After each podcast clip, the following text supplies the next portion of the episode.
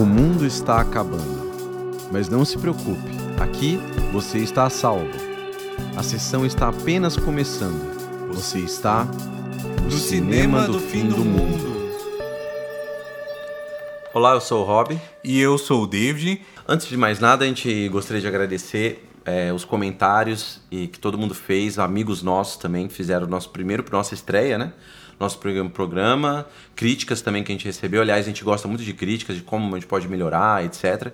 E, incrivelmente, é, no, no geral, no plano geral, a, a, maioria das pessoas falou de uma forma positiva, assim. Eu fiquei bem feliz, assim, né, com o resultado. E, lógico, pessoas próximas nós, nossos amigos e amigas, que enviaram várias mensagens pelo e-mail, pelo, pelo Twitter nem tanto, né? O Twitter foi fraco, né? O Twitter tá devagar. Mas a gente teve um e-mail, que já é um avanço, uma coisa boa que a gente vai comentar que o David vai falar. E recebemos também mensagens no pessoal, grupos de WhatsApp, etc. A gente ficou muito feliz mesmo. recebemos até um Pix, né? Foi bom também. Isso tem que, tem que deixar claro. Muito obrigado, Ana. Valeu. E são muitas pessoas para a gente agradecer. A gente com certeza vai esquecer o nome de alguém, então a gente já pede desculpas antecipadamente. De qualquer forma, muito obrigado ao Mark Sene, Bolova aí pela mensagem, o Caio, o Mochi, a Ana, a Thaís, minha namorada que ouviu e deu críticas muito construtivas. E todo mundo que mandou mensagem pra gente, muito obrigado, continue ouvindo, deem seus feedbacks, se gostou de algo, se não gostou de algo, se tem algum apontamento que deveria melhorar, estamos abertos. E em especial a gente queria ler aqui o e-mail que a Nathalie Rosa nos mandou, nossa amiga. Ela mandou o seguinte para nós sobre o programa passado. Olá, tudo bem com vocês? Primeiro, gostaria de parabenizar pelo lançamento do podcast. Sei o quanto de trampo uma produção desta dá e o resultado foi muito bom. Muito obrigado. Bom, Aliás, realmente realmente dá, dá, dá, trabalho. Dá né? muito trabalho, inclusive muito mais do que a gente imaginar. e ela disse o seguinte, ela continua: Ouvi enquanto cozinhava e limpava e não deixou a desejar para outros podcasts famosos que escuto. Hum. Veja só. Só falta ficar famoso. É, exatamente. E podcast, na minha opinião, do David aqui, é realmente um ótimo companheiro para limpar e cozinhar. Tá ligado? Ah, louça e, sempre. E também para transportes públicos, né? Uhum. Seguimos adiante aqui. Sobre o episódio, assisti poucos filmes do David Lynch, mas vou deixar uns comentários aleatórios aqui. Vi Duna recentemente, após ler o livro, e até que não foi uma experiência tão ruim quanto eu esperava. Afinal, a expectativa estava bem baixa. E eu adorei o visual trecheira, mas ainda assim concordo não ser um bom filme. Eu não vi o filme, o Rob é, também não também viu o filme. Não. Eu estou esperando o filme novo do Villeneuve. Dia 21 de outubro. Exatamente. Já li o livro e possivelmente a gente vai voltar a falar sobre esse filme e quem sabe talvez fazer uma comparação com o do Lynch. Então, veremos nos próximos programas, não é mesmo? Ela continua aqui. Também vi o Homem-Elefante há muitos anos atrás, por indicação do David, olha só, nem eu lembrava. E não lembro muito dele, mas o Hobby contando me remeteu muito à história do Frankenstein da Mary Shelley, que estou terminando de ler agora. Então deve ter tido uma inspiração do Lynch aí. Afinal, quantas outras histórias também não foram influenciadas por esta obra, mesmo que indiretamente? É legal, interessante isso, né? Exatamente, eu nisso. também nunca tinha pensado. Mas faz muito sentido. O último dele que vi, aluguei anos atrás, na 2001. Aluguei. Finada, foda, 2001. Nossa, eu lembro que tinha lá na é, Cidade Jardim, na avenida aqui de São Paulo. É. Foi Cidade dos Sonhos que aluguei que também não lembro muito, mas recordo que foi uma experiência mind-blowing. Fiquei inventando mil teorias sobre a história, também fiquei meio perturbada, mas curti demais. É, coisas... é isso que o Lynch faz. Exatamente, coisas que o Lynch sempre faz. E agora tenho muita vontade de começar Twin Peaks. Não sei praticamente nada sobre, mas tenho a impressão que vou gostar. Natalie, pode assistir, é uma loucura, mas se você é, assistir, na minha opinião, sem nenhuma expectativa, sem esperanças de resposta, mas simplesmente com o intuito de ter uma experiência diferente, digamos assim, eu acho que você vai gostar. Eu acho que você vai gostar. Você não viu não, também, né, Rob? O Twin Peaks só viu os primeiros episódios. É, só. recomendo muito Lá ver. Do... Aliás, fica aqui uma Dos correção. Fica aqui uma correção. Tem um filme do Lynch que a gente não citou no programa anterior, que é o Fire Walks With Me, que é o filme do, do Twin Peaks, que lançou acho que em 92 ou 93, uhum. após o término da série. Uhum. Ele fez um longa, que eu nunca vi, e eu nem sabia dessa Amigos meus já recomendaram e falam que é bom. Hum. Ele complementa até. Inclusive, se alguém for aí querer assistir Twin Peaks, é recomendável que você assista as duas primeiras temporadas, este filme, e posteriormente a terceira temporada de 2017. Uhum. Saca? E por fim, ela diz: aguardo mais episódios. Não sou nerd de cinema, mas tenho muita curiosidade de conhecer mais. Beijos. E é isso aí, Nathalie tanto para nós quanto para você e para todos os ouvintes, eu acho que serve a máxima. Estamos aqui para desbravar esse universo cinematográfico, entender mais, conhecer mais. Ninguém manja pra caramba, mas estamos na mesma jornada de aprender, de conhecer mais. E eu acho que é esse o intuito final do podcast. E agora vamos ao programa. Dessa vez estreando um quadro novo, um quadro que desde quando iniciamos o processo de desenvolvimento desse podcast tínhamos em mente, que é Viagem ao Centro da Tela. Um quadro que esperamos ser recorrente, onde iremos visitar a produção cinematográfica, em sua maior parte países que não temos familiaridade ou não conhecemos tanto de produções, e com isso trazer você junto conosco nesse processo de desbravar o cinema em diversos países diferentes. Viagem ao centro da tela.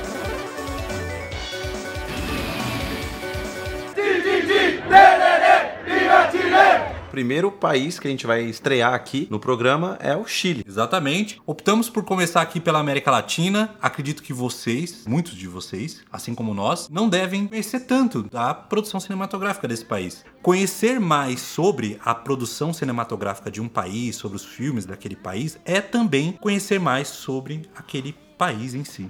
É, você aprende, por exemplo, a cultura do país, a história do próprio país, porque os filmes, dependendo da época, eles vão retratar uma época dessa história ou vão recordar um tipo de época. A, a, cultura, a língua, né? Sobretudo a língua, como as pessoas agem, como as pessoas se vestem, como são os locais daquele, daquele país, né? Das cidades. Se, se parecem com o Brasil um pouco. Então, o Chile, como é um país latino-americano, país tropical ali, a gente está numa mesma faixa, tem uma similaridade, umas identidades, assim, né? Nesse caso, né?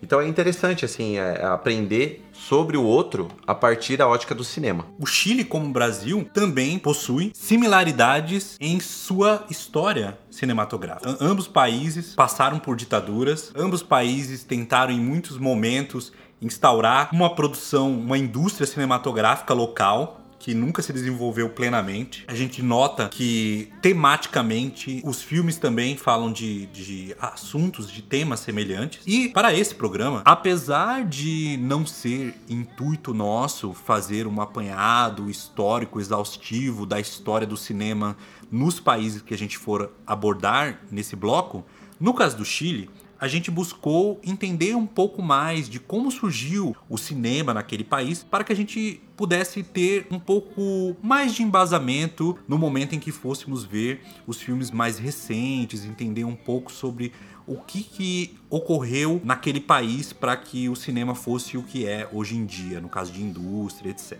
Para nos auxiliar, a gente recorreu a um artigo do professor Fabiano Nunes, professor adjunto do Departamento de Cinema e Vídeo da Universidade Federal Fluminense, à época de publicação deste artigo, no caso de 2010, e lá ele faz um resumo histórico que pode nos ajudar e eu acredito que para vocês pode ser interessante. Então, no artigo, ele traça paralelos entre a produção, o desenvolvimento da indústria do cinema na, no Chile com o Brasil, no sentido de que ambos buscaram em momentos diferentes construir uma indústria cinematográfica e meio que falharam de certo modo, né? E nos dois casos a gente tem, talvez como em muitas partes do mundo, a sua origem vindo ali do início do século XX a gente tem como 1902 a primeira exibição de um curta chamado Ejercicio General del Cuerpo de Bombeiros, que é tido amplamente como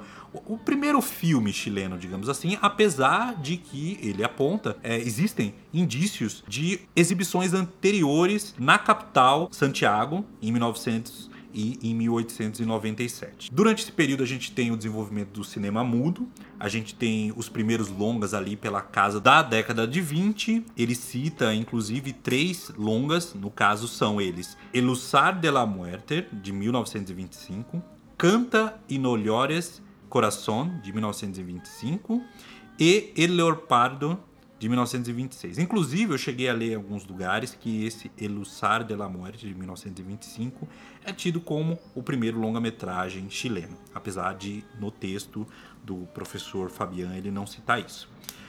Esses três filmes são apenas alguns dos que chegaram aos dias de hoje. Aparentemente, boa parte da produção daquele período, daquele período se perdeu e foram posteriormente o que sobrou restaurado nas décadas seguintes, década de 50 em diante, e poucos chegaram até nós. E posteriormente, na década de 30, a gente tem o surgimento dos primeiros filmes falados no país. No caso, ele cita que Norte e Sul, de 1934, é o primeiro longa-metragem falado, dirigido pelo Jorge Delano Frederick. Já na década de 40, a gente vê a criação da Chile Filmes SA, que era uma empresa de capital misto, fundada em 1941, que aspirava uma produção no estilo hollywoodiano, assim. Então eles queriam criar é, grandes estúdios e de fato construíram na capital estúdios gigantescos assim que infelizmente custaram muito dinheiro e no fim das contas somente poucos filmes foram produzidos entre 1944 e 1949. Essa empreitada acabou sendo fracassada. Poucos anos depois, fechou as portas do estúdios em 1949. Na época, a ideia era desmantelar a empresa, mas frente à pressão da opinião pública, eles decidiram por alugar para a iniciativa privada da época. Essa empreitada da Chile Filmes marcou uma triste experiência que derrubou por terra a pretensão de se criar uma cinematografia nacional que somente será retomada em outros termos pela geração do chamado Nuevo Cine chileno, pelo que eu me lembro é, é a geração da década de 60 em diante. Seguindo adiante, já na década de 50, o Chile vive um dos períodos de menor produção cinematográfica.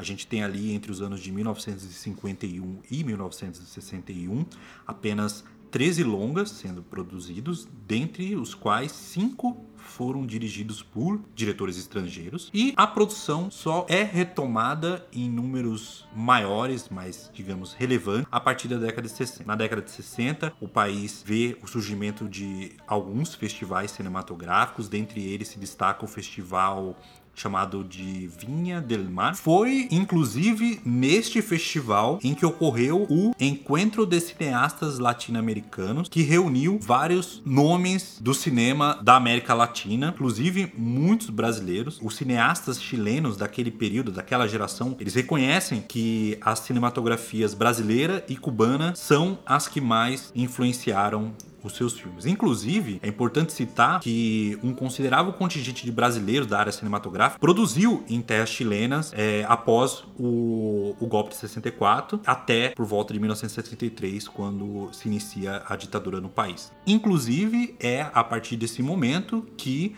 o cinema chileno vive seu maior momento de crise. Muitos dos cineastas, técnicos foram exilados ou assassinados. Houve também o saque de arquivos, cinematecas, implementação de uma forte censura, o que desestimulou a produção cinematográfica no país. O professor Fabian, inclusive, cita a historiadora de cinema chilena Jacqueline Morruesca, é, onde ela fala que a partir desse momento a gente tem dois cinemas: o cinema chileno de dentro e o cinema chileno no exílio. Porque muitos dos cineastas que foram para outros países continuaram produzindo. É o caso, por exemplo, de um filme chamado A Cor do Seu Destino, de 1986, que foi dirigido pelo Jorge Duran e, apesar de ser uma produção brasileira, é considerado dentro da historiografia chilena como um filme chileno. A ditadura chega ao fim em 1990 e a partir daquele momento a gente vê um crescimento exponencial na produção cinematográfica do país, principalmente devido à criação de mecanismos de fomento à produção pelo próprio Estado. Dali em diante, a gente percebe um dos períodos mais frutíferos da produção cinematográfica do país, inclusive a gente vendo pela primeira vez filmes de gênero que não eram comuns anteriormente, como por exemplo filmes de ação, filmes de comédia, filmes de terror, besterol, também com pitadas de erotismo que antes não existia devido à censura. Então, Finalmente a gente chega aos dias de hoje e, e é isso. Já falei demais. Começa você aí. Que filme você viu, cara? Eu tentei ver alguns, mas eu consegui ver só alguns do que eu escolhi. Porque você começa a ver os filmes, aí você começa a ver os diretores, você vê que um filme é muito bom, aí você começa a querer ver outro. E, né, o tempo é escasso, a gente não, não vive de podcast, né? Se a gente vivesse, ia ser bom. Ajuda nós. É. e eu já tinha assistido alguns filmes de alguns diretores, né? Quando a gente falou do Chile e tal, eu já tinha, eu fui relembrando os filmes que eu assisti. Eu até recomendei para você, né? Assistir um um deles que é o Machuca, né? Que é um filme que foi. Eu lembro na época que eu assisti, foi muito, muito foda, assim, muito bonito. E eu fui relembrando os filmes que eu tinha assistido, os filmes latino-americanos, principalmente, né? Aí eu lembrei do Patrício Guzmán, que é um documentarista. Ele é um documentarista respeitado no mundo inteiro, em que ele tem uma, uma assinatura dele, uma forma dele de fazer os, os documentários, né? O que eu tinha já assistido antes, acho que eu assisti, sei lá, quatro anos atrás, que é o Nostalgia da Luz. Faz parte de uma trilogia, que esse Nostalgia da Luz é de 2010, e aí depois vem o Botão de Pé Pérola, 2015, e o Cordilheira dos Sonhos, 2019. O de, deles, eu só assisti o Nostalgia da Luz, por enquanto. Eu assisti naquela época, não reassisti agora podcast, mas tem o deserto do Atacama, né? Para quem não conhece, lá no Chile, talvez o melhor ponto de observação astronômica do mundo. Né, por conta da altitude, é, nas cordilheiras e tal. No deserto do Atacama tem um céu mais limpo do mundo aí para observação astronômica. E é, ele faz um documentário muito bonito é, falando do observatório lá de Atacama e das pessoas que trabalham, os astrônomos que trabalham lá, relacionando com os desaparecidos da ditadura. Patrício Guzmán, ele é um, é, ele sempre foi um ativista político, né, principalmente a questão do, do, da ditadura do Chile, dos desaparecidos, na época do Pinochet. Ele, ele, ele consegue fazer uma forma poética e envolver a política ali, mas não de uma forma panfletária, mas de, de uma forma subentendida do, da questão da memória, né? Então, Nostalgia da Luz é, tem muito a ver com isso. É muito bonito esse filme, é recomendadíssimo, assim. E o outro, os outros, o Botão de Pérola, vai falar também dos desaparecidos indígenas, que foram mortos, de uma busca pelo, pelos, pelos restos, né, mortais desses, desses indígenas desaparecidos. E o Cordilheiro dos Sonhos continua a trilogia, então todos os três filmes estão nessa temática. Então, para quem quiser saber um pouco da história do Chile nessa questão, né, que tem muito a ver com a nossa história do Brasil também, da ditadura, tal, da ditadura dos anos, dos anos 60, dos anos 70. Então o Patrício Guzmán é uma testemunha ocular muito boa dessa época. Tem um filme dele, né, que também é uma trilogia, que é a Batalha do Chile, 73. Esse eu falei, não, vou assistir, né? É um pouco dificinho de achar. Eu achei aí nas formas alternativas de, né, no, é aquela a locadora roxa, o streaming, o grande streaming. Mesmo assim, é, é, bem difícil de achar porque tem pouca gente semeando, né, o, o torrent dele. E esse Batalha do Chile é muito louco porque é basicamente são três longas assim de uma hora e meia retratando por episódios a ascensão da ditadura, tomada da ditadura no Chile. Então ele conta a história com imagens. E isso é muito louco porque tem imagens justamente da época, da hora que é tomado o poder, tomado o Congresso, derrubado o Congresso, as imagens foram feitas. Então tem muita imagem de é, revoltas na rua, os militares tomando as ruas. Logo no início do documentário tem uma imagem até chocante, assim, que tem um, um tinha um, um, correspondente, um jornalista argentino, tava lá no meio do tiroteio, ele toma um tiro e a câmera dele meio que cai, assim, bem na hora, assim. Então uhum. eles conseguiram, ele conseguiu fazer essa busca de imagens muito forte. O primeiro, o primeiro filme dessa trilogia, é, ele mostra muito os dois lados, né? O lado dos militares, que tem algumas imagens e tal, a questão dos Estados Unidos junto, as reuniões de militares, e as reuniões dos que o, a oposição chamava dos marxistas, né? Que seriam o, os operários, os trabalhadores, as, as assembleias. Então tem minutos e minutos assim de assembleias rolando. Né, a galera votando, e é verdade, a documentação da, da história que estava rolando ali. E tem até um, uma das assembleias foi uma decisão assim muito forte que se era se ia ter a greve geral ou não, né? Se eles iam fazer barricadas contra as indústrias lá de cobre que tem muito forte no, no Chile na época. E aí você tem você vê o momento de debate deles para decidir isso. Então você vê um campesino falando, discutindo. Então é, é muito interessante isso. Isso mostra que o quão importante esses documentários são, né? E, o, e a forma que ele conduz o documentário, não só as imagens, né? Porque ele não. Fazer um documentário não é só pegar imagens de arquivo, isso é louvável já, só o fato de ele ter acesso a essas imagens, ter conseguido essas imagens já é uma coisa extraordinária. Não só isso, mas como ele conduz a narrativa um ponto que você fica. Você já sabe a história, né? O louco do documentário é isso. Documentário histórico, por exemplo. Você já sabe, por exemplo, por cima que teve uma ditadura lá, e aí não tem mais, o Pinochet saiu do poder, ok, não temos ditadura hoje. Mas como que foi esse processo? Então, essa é a tarefa do cara. É ele conseguir fazer disso uma coisa interessante, que não seja uma aula de slide, assim, tipo, ah, olha as imagens aqui, uma aula chata de história. Não, que seja uma coisa interessante se ver, né? Então, o Patrício Guzmán é, é muito aclamado por isso, que ele, ele é um bom cinematógrafo, é um bom cineasta, né? É um bom documentarista. Ele sabe conduzir e fazer um belo documentário, assim, que você fica vidrado do começo ao fim, querendo saber aquela história naqueles detalhes e ver essa riqueza de detalhes é como fosse um presente. Eu fiquei sempre pensando num paralelo pro Brasil, né? Porque o Chile tá do lado aqui, né? Então as América, os países latino-americanos têm uma certa semelhança, apesar das diferenças culturais muito grandes, mas historicamente a gente tem algumas coisas parecidas, inclusive a ditadura, que é, é uma temática que percorre muito os diretores chilenos, o cinema chileno. O cinema chileno fala muito disso, né? Tem um, um cineasta, um cinegrafista importante no, na década de 20, 30, chamado Gustavo Bucenius, que que ele morreu tomando um tiro enquanto filmava a repressão de manifestação contra o governo numa praça, acho que é Bunes, lá uhum. na, no, no, Chile, em 1932. Então, quando você me contou esse lance aí da, da, filmagem de alguém que estava filmando e tomou um tiro e faleceu, eu imaginei que se referia a este cara quando eu estava lendo sobre a história do cinema do Chile, uhum. saca? Mas, Mas não é não, né? Porque então, é na época. É, é. E no texto fala mais um dos mártires cineastas mártires que morreram. Sim, que deve ter vários, né? Sim, sim. Tipo, os caras que. Mas aquele caso era um jornalista, né? Ah, tá. Que tava só captando as imagens. O cara mira na câmera. Ele tá meio distante, assim, uma média distância, sei lá, uns, uns 4, uns, sabe, uns 10 metros de distância. Uhum. E aí tá uma loucura, numa esquina, assim, sabe? Sim. É um negócio pesado. Realmente, essa é uma temática recorrente nos filmes chilenos, né? Para esse podcast, eu assisti seis filmes. Desses seis filmes, eu acredito que somente dois deles não toquem direta ou indiretamente com a ditadura do Pinochet no país. E falando dos filmes que eu vi, eu vou ter que ser um tanto quanto sucinto, porque eu adoraria ficar falando sobre todos eles aqui, especialmente alguns eu acho que são imperdíveis, então eu vou começar pelo primeiro que eu vi. Resolvi começar por um filme de gênero, pois, como eu falei pro Robson, antes de iniciarmos o processo de produção do podcast, eu queria de alguma forma explorar filmes que não necessariamente são os grandes clássicos do país ou aqueles filmes que todo mundo fala: "Nossa, esse filme é incrível, excelente". Não, eu queria saber o que é feito naquele país dentro de gêneros que eu me interesso. Por exemplo, o horror, que para quem é, não me conhece, e eu acho que vocês agora que estão me conhecendo aqui pelo podcast vão perceber, é o meu gênero favorito.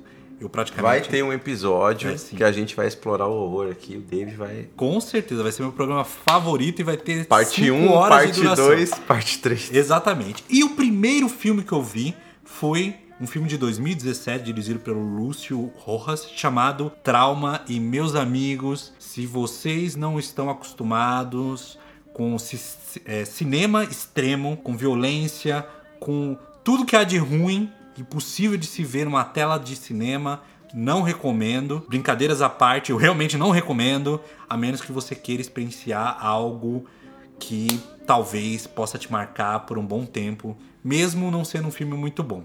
O filme tem desde desmembramento, incesto, estupro, assassinato brutal, abuso de criança. É um, um show de horrores. É um trauma. É, exatamente. É um filme realmente que nenhuma sinopse que eu faça faz jus ao que você verá em tela, até porque tem algumas alguns temas, algumas questões que eu prefiro deixar de fora por uma questão de tenho medo do que o, o Spotify ou qualquer outro player de podcast pode fazer com relação a censurar conteúdo.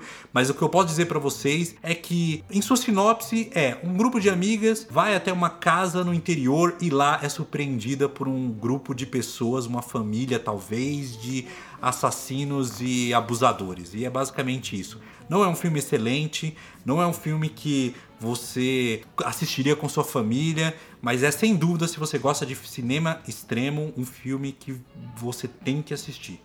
mas não é para qualquer um. Definitivamente não é para qualquer um. Mas, por outro lado, alguns dos filmes que eu vi são imperdíveis para qualquer cinéfilo. Dentre eles eu posso citar Violeta, Foi para o Céu, e Machuca, ambos do mesmo diretor, Andrés Wood. Este segundo, Machuca, está disponível na Netflix. Maravilhoso. Ele Filme lindo. é um, é um filme que concorreu ao Oscar de melhor filme estrangeiro em 2005. Ele é um filme, eu acho que de 2004, concorreu em 2005 ou vice-versa.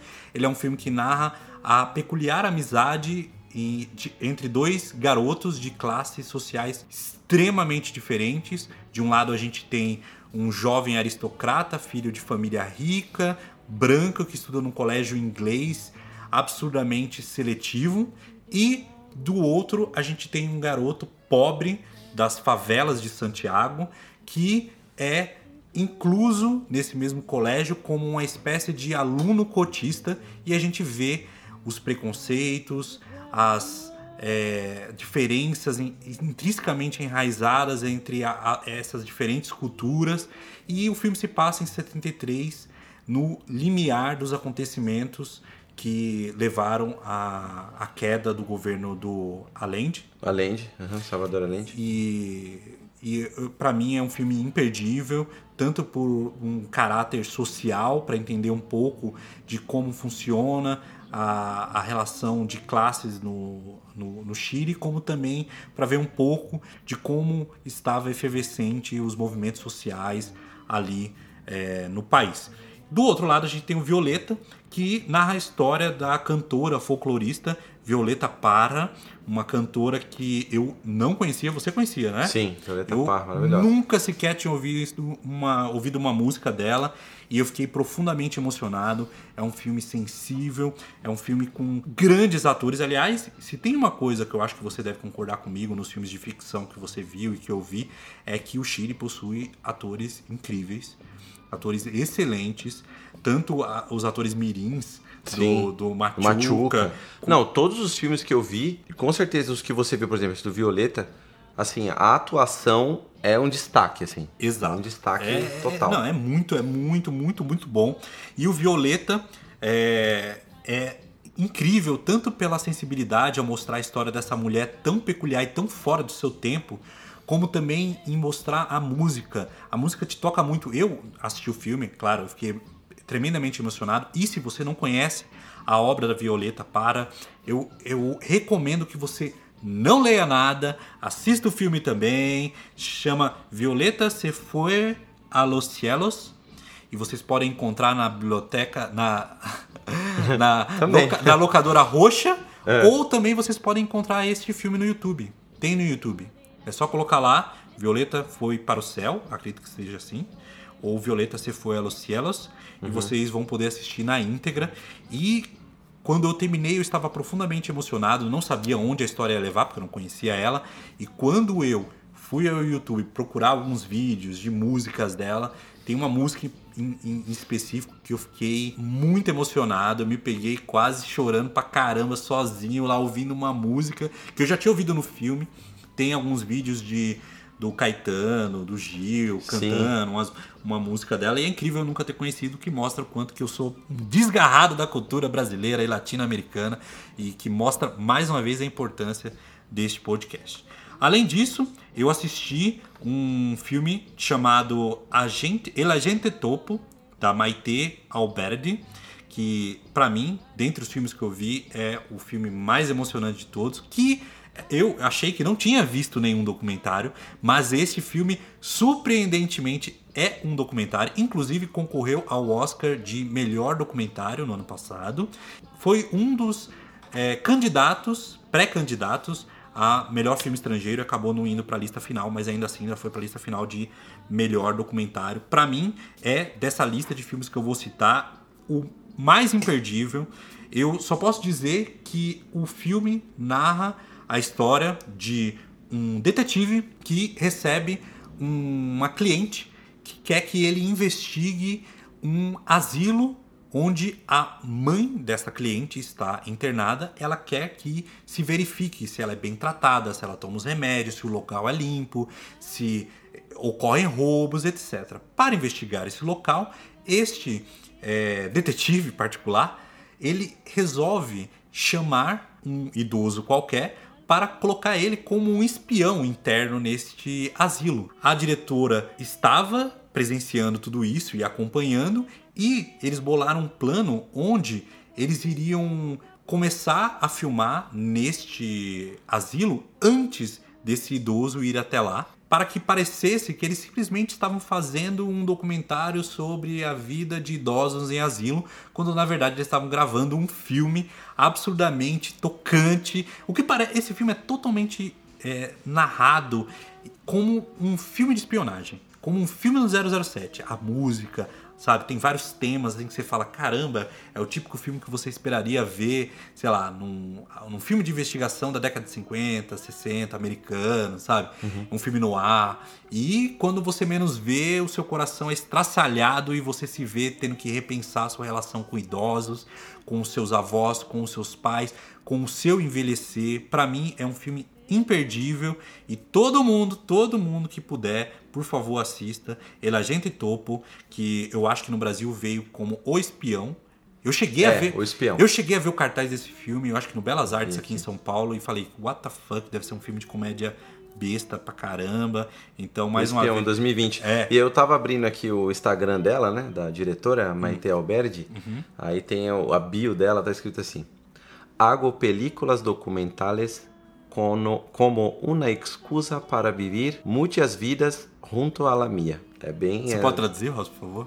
É, eu faço, eu, eu li aqui o que tá escrito aqui. Faço películas, do, faço filmes, do, faço documentários como uma desculpa para viver muitas vidas junto da minha. E você sabe que tem uma entrevista dela onde ela fala é, sobre as razões dela ter feito esse filme. O filme foram cinco anos para para ser feito, rodado, muito difícil. Eles tinham um plano inicialmente de, de chamar um idoso que era um ex-policial, então ia ser perfeito para ele ir lá investigar, só que ele quebrou o quadril e eles acabaram chamando o Sérgio, que é o, o nosso protagonista no filme, que é o melhor idoso possível, e ele é perfeito e é- ela ama, e ela sabe que foi a melhor escolha que ela fez.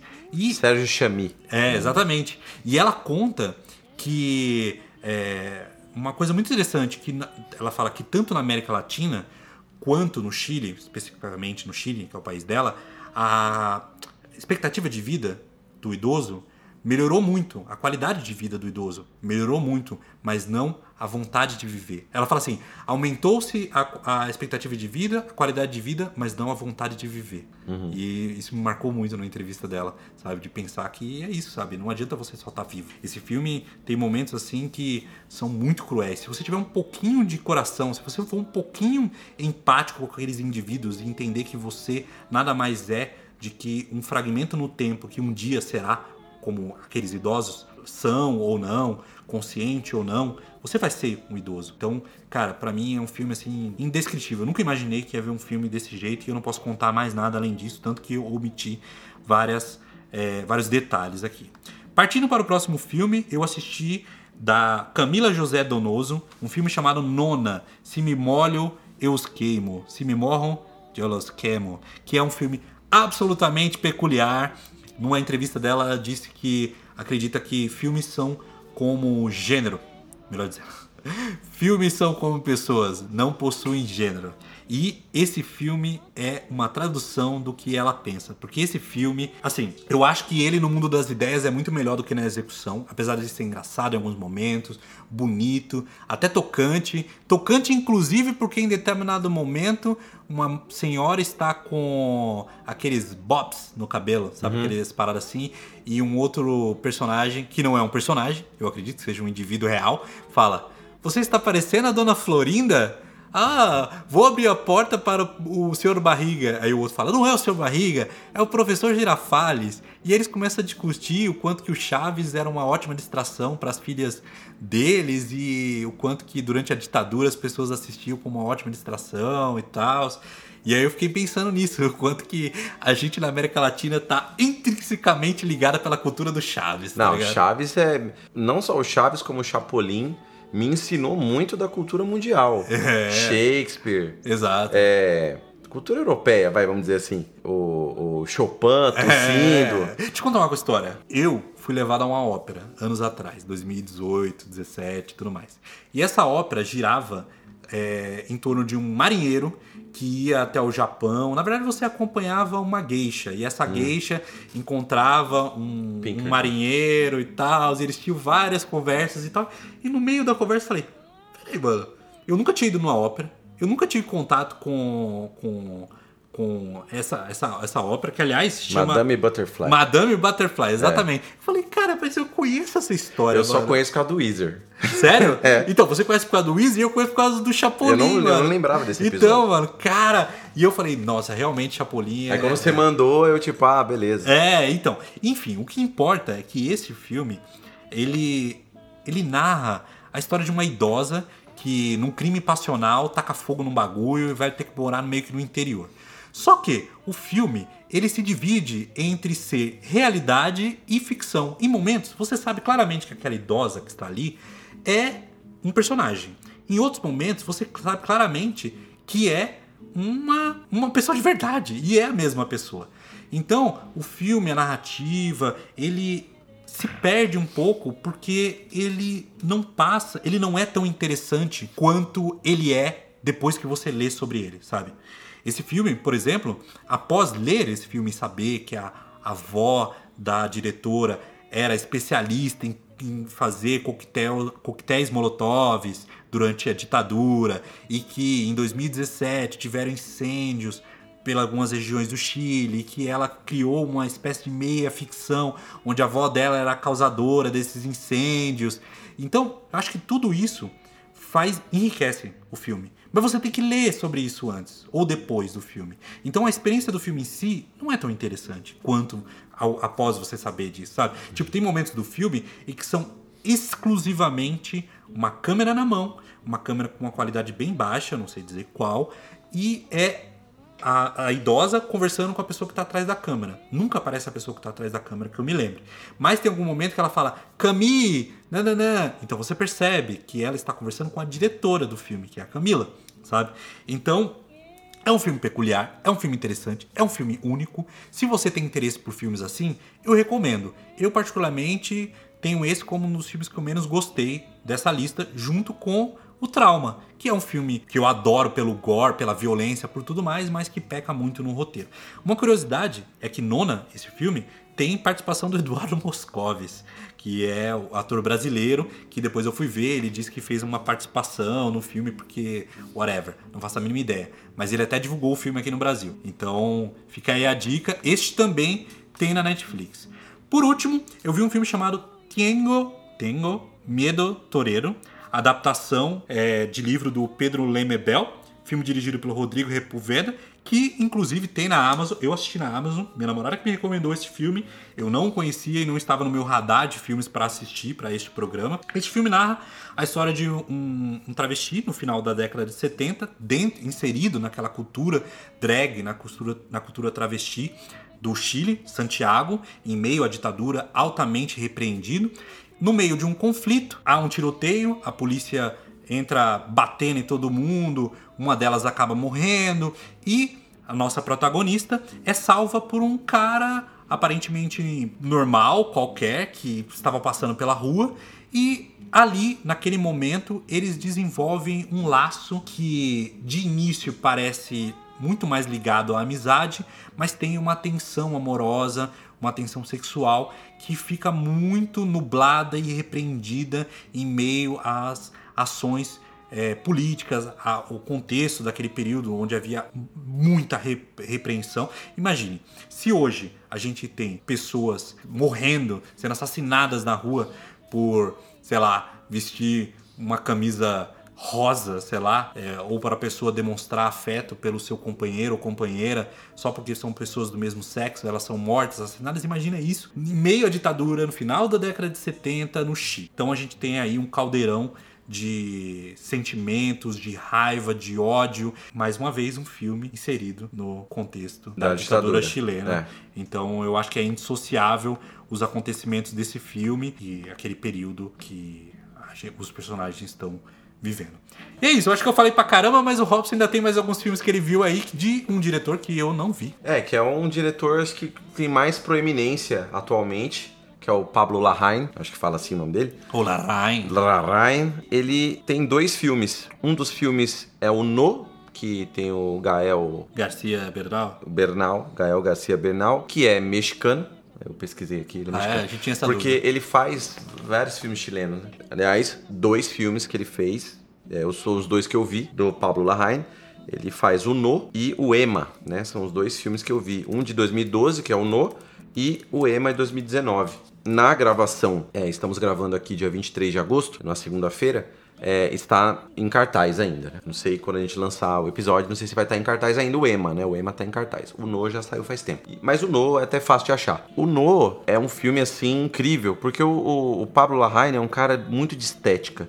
Vendo esses dois filmes, eu vejo que ele gosta de explorar muito cor, estética mesmo. O No é mais um filme que fala da ditadura e fala literalmente da ditadura. Fala exatamente do plebiscito, famoso plebiscito, para ver se continuava o Pinochet como presidente na abertura ou não. E aí era é, basicamente todo publicitário tem que ver esse filme, porque é sobre publicidade nos anos 80. E basicamente é, sim, né, foi dado no o próprio governo Pinochet deu opção, entre aspas, democrática de na televisão ser vinculada na, na rede nacional 15 minutos para aqueles que defendem o não e 15 minutos para aqueles que defendem o sim, que é o próprio governo. Tem uma briga aí dos caras da esquerda, né, os progressistas da esquerda e tal, que era uma abertura, e tem todo, sofreram, tem toda uma, uma, uma história, né, de todos os 20 anos de ditadura, e como eles vão representar isso na TV no final dos anos 80 e o filme todo é como se fosse um fito em Betacam, aquelas fitas, a estética de TV mesmo, né? Aquela qualidade de televisão. E o filme inteiro é assim, é muito louco. Eu pensei que era só o começo, eu falei, não, o começo tá contextualizando. Não, o filme inteiro é assim. E é bonito. Tipo, você vê que é precário, as porque ele escolheu ser precário, mas a- os closes, as imagens que ele pega são bonitas pra caramba, assim, é, é um negócio louvável. E, voltando, né, a ideia de sim e não, e o não é o governo, né, então tem uma, uma briga ali acirrada de publicitários, então o, o, o Gael tá do lado do no, né, ao mesmo tempo, mais ou menos, do Si, tem que ver o filme. E aí o, o Si, que é o chefe do Gael lá, e eles ficam lá numa corrida né? E o filme fica interessante porque justamente é uma interpretação é, e é uma história real, personagens ali, todos existiram e tal. Esse filme ele mostra uma forma interpretada dele de contar o fim da ditadura e toda essa questão da ditadura dos militares e tal, questões de violência, de denúncia, eles contarem isso de uma forma lúdica, assim, que você quer ver quem vai ganhar, você sabe quem vai ganhar no final, né? Mas você quer, é como se fosse assim, nossa, tá tor fica torcendo, assim, sabe? Você ficar torcendo pra um lado, pra ver se o lado ganha, então isso instiga você a assistir. É um filme que eu recomendo muito, principalmente para pessoas que nunca viram um filme chileno. Então você fala assim, ah, eu quero assistir com alguém que nunca viu um filme chileno. Qual filme que eu recomendo? No. No é um filme interessante que fala, tem ótimos personagens, desde o personagem mais simplório, assim, que é o quase um figurante, que é um personagemzinho bem pequeno na história, mas muito bem atuado, que as atuações realmente são muito boas. E da conduta da história e esteticamente também. Esteticamente, assim, o Pablo, o Pablo Larraín é muito bom. E isso se confirmou quando eu assisti o Emma. É sério. Pra mim, foi um dos melhores filmes que eu vi nos últimos tempos. Esse ano foi um dos melhores filmes que eu vi. Tá ali no top, num dos primeiros, assim, que eu assisti, que eu gostei muito. Primeiro, é um filme que fala sobre dança, mas não. Ele tem dança, não é que ele fala sobre dança, ele tem dança no contexto. Então é uma dança que vai falar do reggaeton, vai falar da dança contemporânea, dança artística. Vai falar. É, é um, é um filme que não fala da ditadura, mas fala da cultura chilena. A cultura conservadora e a cultura mais progressista, mais aberta. Em relação ao sexo, em relação a costumes, né? Então o filme, o Emma, é um filme que fala sobre costumes. E ele tem uma paleta vermelha. Então, assim, a- a- o pôster é um sol, assim, uma estrela pegando fogo, um sol, como fosse o sol, todo vermelho. E uns personagens dançando nas sombras, assim. Tem uma estética muito forte e é uma história, um roteiro, assim, ó. Eu não sei nem o que falar, assim, porque a história, basicamente, eu vou falar uma sinopse bem rápida. É, a Emma é a personagem principal, ela é dançarina e ela é casada com o Gael, que é o. Esqueci o nome dele. Ele é um. Eu esqueci o nome dele porque ele é justamente um personagem medíocre. Ele é colocado como um cara medíocre, né? E ele é o coreógrafo. Então tem a questão das mulheres, muito presente também, da força das mulheres, a questão do cara ser um cara frágil, assim, se coloca como frágil, como vítima. E meio impotente, não só numa questão é, de vida, mas em outras questões também. E ela quer ter um filho, né? E ele não pode dar esse filho pra ela. e ela adota um filho. E aí tem toda uma problemática em relação a essa adoção e o que acontece, e tem e aí uma reviravolta e o fim, assim, o roteiro incrível, muito bom. O, o, o Emma e o No são dois filmes assim, o Pablo Larraín assim é um, um dos diretores que eu quero ver muitas coisas dele porque ele realmente é muito, aliás, ele foi convidado pelo pelo Darren Aronofsky, né, para produzir o filme. O Aronofsky produziu e chamou ele para dirigir, que é o Jack uhum. que fala da esposa do, do Kennedy, né? Uhum. Que presenciou a morte dele. Tá? É um filme que eu fiquei, que eu fiquei procurando a, a, é, sobre o, o, Pablo, né? O que, que ele fez. E aí eu falei, nossa, o que, que teve o Aronofsky, né? Que é um diretor que eu gosto muito também. Uhum. Alguns filmes, tem um filme ruim. Eu falei, nossa, mas ele fez esse filme da, da Jack, né? Que é a Natalie Portman, que faz a, a Jack, uhum. é, a Jacqueline Kennedy. Enfim, meio que indo pra conclusão já, eu, eu, eu vi dois dois extremos, né? Eu vi o, o, o Patrício Guzmán, que é mais anos 70, ele fez os filmes dos anos 2000 também, que é documentarista, e o Pablo Larraín, né? E também tinha vindo do Wood, né? O Machuca, tinha relembrado e tal. E no apanhado geral, inclusive os filmes que você viu, provavelmente eu quero ver o Violeta, com certeza. Sim. Quero ver o Agente Topo. Fiquei com muita vontade de ver. São filmes muito bons, de muita qualidade. Então, se você for levantar aqui, no lá mais de 10 filmes muito bons, não é filme mais ou menos. Sim. É filmes assim maravilhosos que você vai garantir sua noite, sua tarde vendo, que vale a pena até ver no cinema ou ver nos streams da vida, etc. A produção chilena cinematográfica é muito rica, com diretores e diretoras, né? Tem uma diretora também que eu fiquei muito curioso de ver, que ela tá, inclusive está fazendo, ela é documentarista também e ela é mapuche né, que é uma etnia é, indígena do Chile, que é a Cláudia Guayquimila. É, fica a dica aí também para mim, que eu quero muito ver um, um, uns filmes dela, que tem, é, acho que é Má Companhia em português. E tem diretores que vocês que estão ouvindo esse podcast devem conhecer e que a gente nem sequer citou aqui, ou a gente sequer chegou a esbarrar em algum filme. Porque tem muita gente produzindo filme bom no Chile. Muita gente produziu filme bom. Por exemplo, nenhum de nós dois assistiu a Uma Mulher Fantástica, que é um filme que ganhou o Oscar de melhor filme estrangeiro em 2018, dirigido pelo Sebastián Lélio, e que todo mundo que eu conheço que já viu diz que é muito bom. Aliás, primeiro, este foi o primeiro filme a ganhar o Oscar cuja protagonista é uma mulher trans. É a primeira vez que isso ocorre. Isso foi agora, em 2018. É um filme chileno que nem eu nem o Robson vimos. Então, se você aí tem algum diretor, algum filme chileno que você não nos viu citando aqui, que você recomenda muito, nos envia lá nas nossas redes sociais, que a gente pode eventualmente citar aqui ou mesmo assistir. Aliás, eu com certeza ainda tenho pelo menos mais uns 5, 6 é, filmes tem que uma lista aí assistir pra gente assistir nos próximos dias. Tem vários. E eu acho que é isso, né, Rob? Tem mais alguma coisa para falar, para acrescentar aí? Bom, basicamente, o que assim, a conclusão que eu tirei dessa experiência assim é que ver um filme chileno, ver um bom filme, né? em qualquer caso. Faz você querer ver vários. Então eu vi um, eu revi, né? Eu já tinha visto lá o, o Patrício Guzmán, mas aí eu falei, o No tava na minha lista há um tempo já, porque eu falei, nossa, é interessante esse, esse filme, mas eu não, sei lá, acabava vendo outros, né? Que a gente acaba vendo, sei lá, as estreias norte-americanas, tem muito mais quantidade de filme, uhum. então você acaba sendo bombardeado muito mais por eles e acaba deixando de lado esses filmes bons que Sim. são latino-americanos. O No quando ele estreou no cinema, eu lembro de ver o cartaz e querer ver. Eu lembro de tempos depois ter a oportunidade de assistir na casa de um amigo, não assisti. Um tempo depois, misteriosamente, ele foi parar no meu HD através de um torrent que claramente não fui eu que baixei, mas estava lá no meu HD e eu nunca assisti. Então é um filme que eu tenho uma pendência nos últimos 8, 9 anos, que, eu de... o filme é de 2012, né? Sim. E que eu deveria assistir. Então, você assistindo e dizendo o quão bom ele é assim, me reacendeu essa vontade. e é essa a ideia que a gente tem no podcast, justamente mostrar para vocês que estão ouvindo é, se interessarem. Inclusive, esse episódio, né, que a gente com certeza vai repetir, não sei quando, mas vai ter de novo, que é a viagem ao centro da tela. Pra gente viajar alguns países e países que não estão necessariamente no, no, né, mais famosos, mais com esse tipo Estados Unidos, né, sei lá.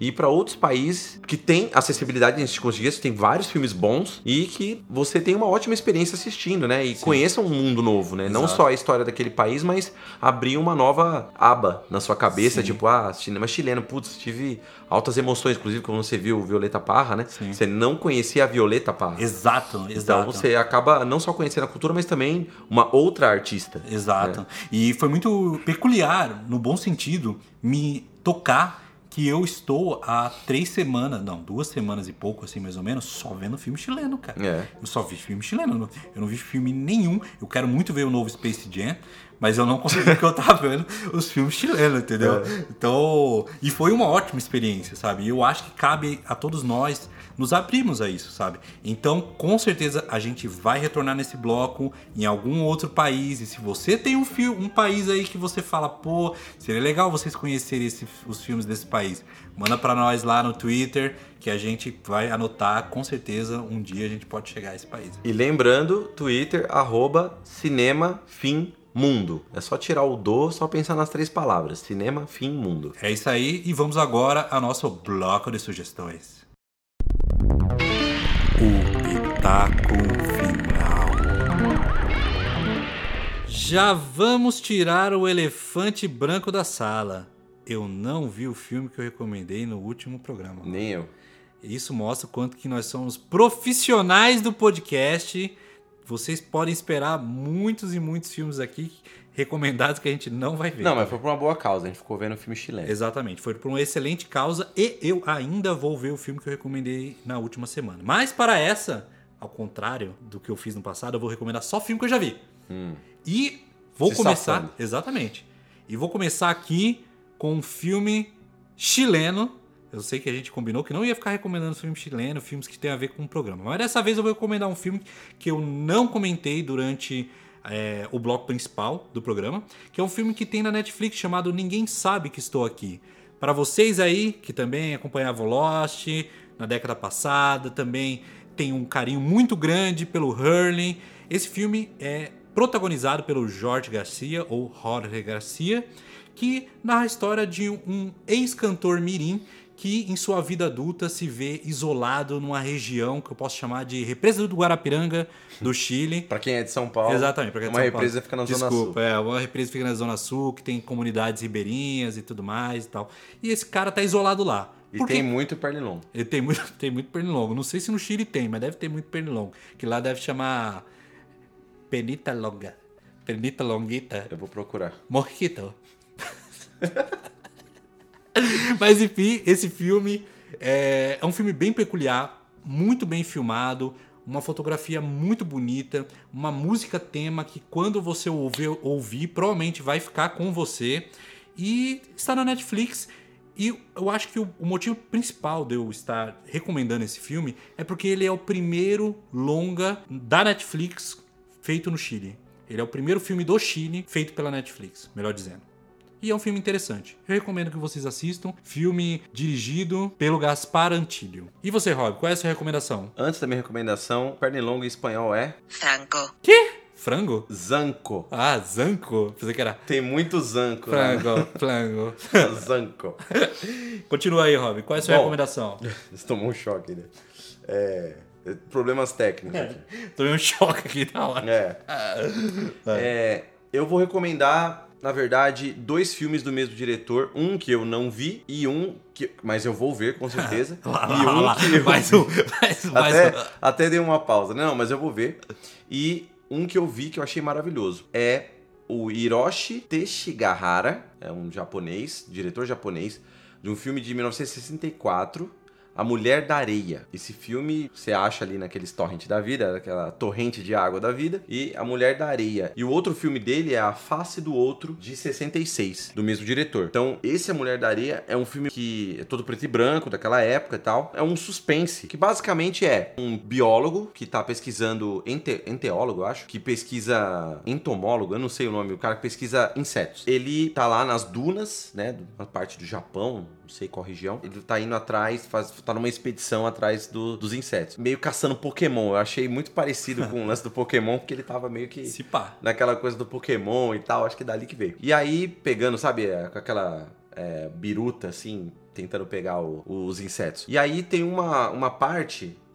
Biruta. Eu sei. É, biruta do avião, não- sabe? Eu Eu não sei mas eu tinha uma, uma cestinha, sei lá. É, uma cestinha, biruta. Redinha, sei lá. Eu lembro que é uma biruta. É. E aí. biruta é um nome muito bom.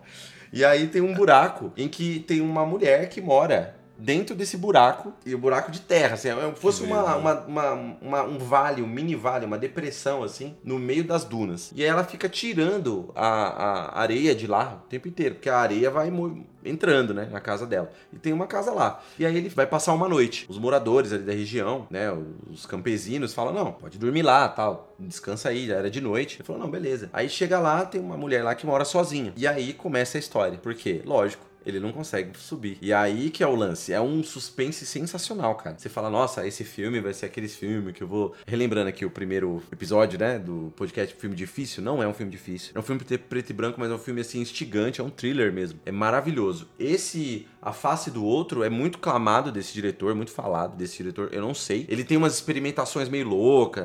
É aquela coisa maluca do japonês. né? O japonês tem umas coisas doideiras estéticas. Né? Então, eu fiquei muito querendo ver esse A Face do Outro, que é um filme muito aclamado dele também. Tem um. É, é- é tido como uns dois melhores filmes dele. Então eu recomendo muito aí assistir o Hiroshi Teshigahara. Tal como todos os outros nomes ditos nesse podcast, a gente pode estar ofendendo muita gente. Desculpa aí, a pronúncia sempre É. vai estar meio estranha, mas a gente faz o nosso trabalho. A gente, tenta- a gente se esforça, a gente, se esforça. A gente não é poliglota. Exatamente. E só complementando o que o Rob falou, esse filme que eu citei anteriormente, ele tem um clima meio arrastado, ele tem uma narrativa silenciosa, muita- muitas vezes quase contemplativa, mostrando cenários, momentos de labuta doméstica. Então ele talvez seja um pouco quanto difícil para pessoas que não estão habituadas, mas eu acho que ele é um filme curto e vale a pena é, dar essa chance. E o segundo filme que eu vou recomendar é um filme nacional, um filme de 2007, 2008, dirigido pelo Marco Jorge, chamado Estômago. É atuado como principal o João Miguel, um ator que eu gosto muito e tenho um grande carinho, que inclusive eu Ele é lembro de bom. eu e você assistimos a Cinema Aspirinas Urubus em 2005 e eu nunca esqueço desse filme. Esse filme narra- basicamente é o Ratatouille brasileiro, narra a história de um, um cara que vem de algum estado do Nordeste que não é muito bem especificado, viver em São Paulo e em flash forwards você vê que ele está preso. Algo aconteceu entre a chegada dele a São Paulo e o momento em que ele é um prisioneiro vivendo as aventuras lá na, na prisão. O filme todo gira em torno de comida. Comida. É basicamente isso. É um filme gastronômico e de crime. E eu altamente recomendo. Os dois filmes que eu citei tem da Netflix. Então, se você te- tem pouco traquejo com o mundo da criminalidade, do cinema. É, Se alternativo. Você, se você gosta de cinema coreano, assista esse filme. Exatamente. Porque pra mim é típico cinema coreano. Exatamente. Filme coreano. Eu tenho certeza que vocês vão gostar. Tem na Netflix, é uma ótima oportunidade de assistir. E eu acho que essas são ótimas dicas pro É, já pro tem muito filme aí pra vocês verem e também comentarem. Relembrando, redes sociais, Twitter, arroba, cinema, fim, mundo. Qualquer sugestão, manda lá no Twitter também pra gente. Mandem também e-mail, se vocês quiserem mandar uma cartinha virtual, manda lá no cinema, fim, mundo, arroba gmail.com, que também é o nosso Pix. Exatamente. Então, se você quer apoiar o nosso projeto, o nosso trabalho, quer continuar ouvindo nosso podcast de forma rotineira, você pode transferir a quantia que você quiser, que você sentir mais confortável para o Pix que o Robson citou. Beleza? É isso. Então, a gente fica por aqui e a gente se vê no próximo programa.